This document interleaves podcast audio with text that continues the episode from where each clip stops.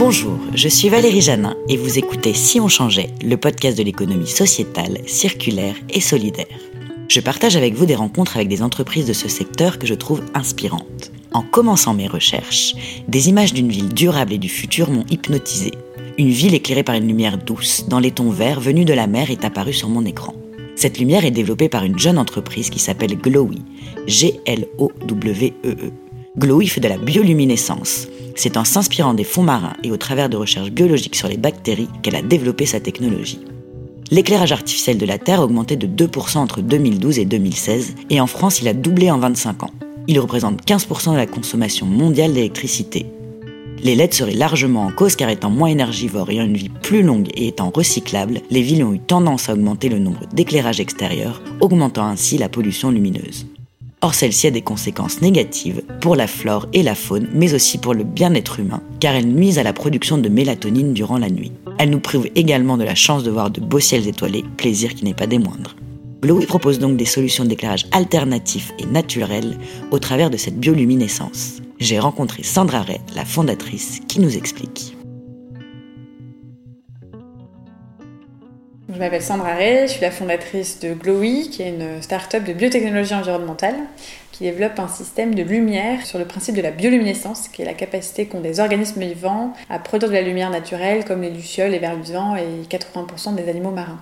Quand Glowy a été fondé Glowy a été fondé il y a 4 ans, donc ça a été 4 années de, de recherche euh, pour aboutir aujourd'hui aux premières applications de la bioluminescence. Comment Glowy est né et quel est le concept? Glowy est en fait pendant mes études de design, euh, lors d'un concours étudiant sur le thème de la biologie. En découvrant en fait un reportage sur les poissons des abysses, euh, je me suis dit que si ces poissons étaient capables de faire de la lumière de manière biologique, peut-être que ça pouvait être la solution à des grosses problématiques qui sont à la fois euh, écologiques, économiques et sanitaires autour de la lumière électrique. Et donc j'ai commencé à réfléchir à un concept d'utilisation de cette, bioluminescence, notamment dans la ville de demain pour changer un peu nos manières de produire et de consommer cette lumière. J'ai gagné avec ce projet de concours étudiant qui a amené à pas mal de, de, de nouveaux contacts et de gens qui se sont intéressés rapidement à cette technologie-là, que ce soit dans le domaine de l'énergie, de l'urbanisme, du retail. Et du coup, euh, j'ai décidé un an et demi après de, me lancer en laboratoire, de créer la boîte. Et donc, ça fait 4 ans maintenant que ça fonctionne. Sandra vient du design, mais le sujet de la bioluminescence est technique. Il requiert notamment de la recherche en biologie. Comment cela s'est-il passé?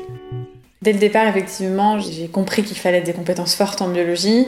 Ça a commencé très doucement en fait avec un stagiaire en biotechnologie et du matériel génétique qu'on a trouvé en open source en fait. Euh, on est parti de ce matériel-là et on était entouré d'un laboratoire de recherche euh, qui était l'INSERM, qui nous ont aidés à, démarrer. Euh, et puis assez vite en fait l'équipe s'est transformée. J'ai recruté beaucoup de profils scientifiques. Aujourd'hui, c'est à peu près deux tiers de l'équipe qui sont des chercheurs dans différentes spécialités de la biotechnologie. Glowy a aujourd'hui développé trois technologies avec les bactéries qu'elle cultive. Quelles sont-elles? L'objectif final, c'est d'avoir vraiment une matière première au-dessus de la lumière. Et en fait, cette matière première, on la cultive, elle est vivante et on peut lui faire prendre plusieurs formes. Et en fonction de la forme qu'on va lui donner, la manière dont on va l'encapsuler et dont on va l'utiliser, on peut créer différents produits avec différentes fonctionnalités. Donc aujourd'hui, on travaille effectivement trois choses. Euh, une première euh, technologie qui est sous forme gélifiée, qui est éphémère en fait et dont on se sert en événementiel, à la fois pour sensibiliser sur euh, cette, cette lumière biologique et pour créer des ambiances assez magiques en fait grâce à cette lumière. La deuxième, c'est une expérience qu'on appelle la Glow Room et qui est en fait l'utilisation de cette lumière sous forme liquide en continu dans le cadre d'une expérience de relaxation.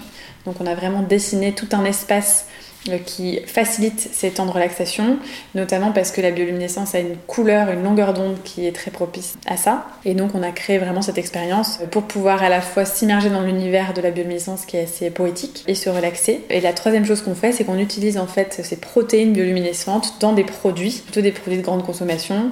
Ça peut être dans le domaine du sport, de la cosmétique. Et donc l'idée c'est vraiment d'intégrer cette lumière dans des objets du quotidien pour remplacer ce qu'on appelle la chimie-luminescence, qui sont ces bracelets qu'on casse qui sont assez, toxiques en fait, avec des produits d'origine biologique. L'événementiel et la Glosen Room. L'événementiel, ça fait aujourd'hui euh, trois ans qu'on en fait. Différents types d'installations, de l'animation au décor, en passant par des scénographies. La Glosen Room, on l'a lancé en fin d'année 2018. Euh, on l'a testé notamment auprès euh, des passagers d'Air France, dans un lounge à Roissy, et dans une salle de sport qui s'appelle chez Simone, donc auprès d'une communauté un peu différente qui est justement très penchée sur ces thématiques de bien-être. Et donc l'idée, c'était de tester à la fois des passagers très stressés qui ne sont pas venus pour ça, et des gens qui sont beaucoup plus sensibles. Et donc ça nous a permis d'avoir des retours sur 200 personnes euh, sur leur utilisation et sur les effets vraiment relaxants que peut avoir cette pièce. La Glow Room permet de voir les effets bénéfiques de la bioluminescence. Quels sont les retours d'expérience? Avec des effets effectivement super positifs sur la relaxation et sur l'inspiration aussi qui est intéressant, c'est que dès qu'on se plonge dans cette salle, on comprend qu'on est en train de regarder, de contempler des organismes vivants, et on comprend aussi la, la, force que peut avoir la nature et euh, tout ce que ça peut nous apporter si simplement on utilise un peu toute cette bibliothèque de savoir. La bioluminescence fait partie de ce que l'on appelle le biomimétisme, terme qui regroupe toutes les ingénieries inspirées du vivant. Le constat, il est simple, il est que ça fait presque 4 milliards d'années que la nature fait de la recherche et développement et accumule du savoir-faire, que finalement c'est un peu nous qui sommes venus tout perturber, que la nature c'est l'usine la plus propre, elle est énergétiquement à zéro, c'est-à-dire que chaque déchet de quelqu'un va être la ressource de quelqu'un d'autre et tout en fait se recycle, tout est efficace en fait dans la nature. Et s'il y a des phénomènes comme la bioluminescence qui sont aujourd'hui par plus de 80% des animaux marins connus, c'est quand même énorme, c'est pas un truc extraordinaire, c'est une caractéristique ordinaire, c'est qu'effectivement à travers les années d'évolution, elle a montré son efficacité. Et quand on prend ça en compte, on a conscience de ça euh, et qu'on se dit qu'aujourd'hui on a développé des technologies qui nous permettent en fait de copier cette nature, bah, finalement la solution c'est peut-être tout simplement d'y revenir et de l'utiliser pour régler des problématiques que nous on a posées. Afin de créer cette bioluminescence, Glowy cultive des bactéries. On utilise des bactéries qui sont des bactéries marines. Il y a une réaction chimique en fait qui se passe à, l'intérieur de ces bactéries-là qui est due au gène qui code pour la bioluminescence.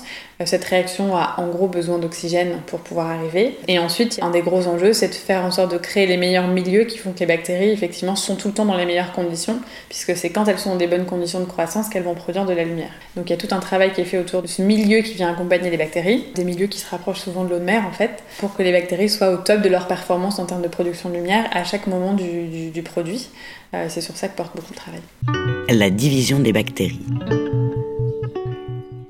Une bactérie, ça dure effectivement pas très longtemps, sauf qu'en fait, les bactéries se divisent en fonction de la température et du type de bactérie à des fréquences différentes.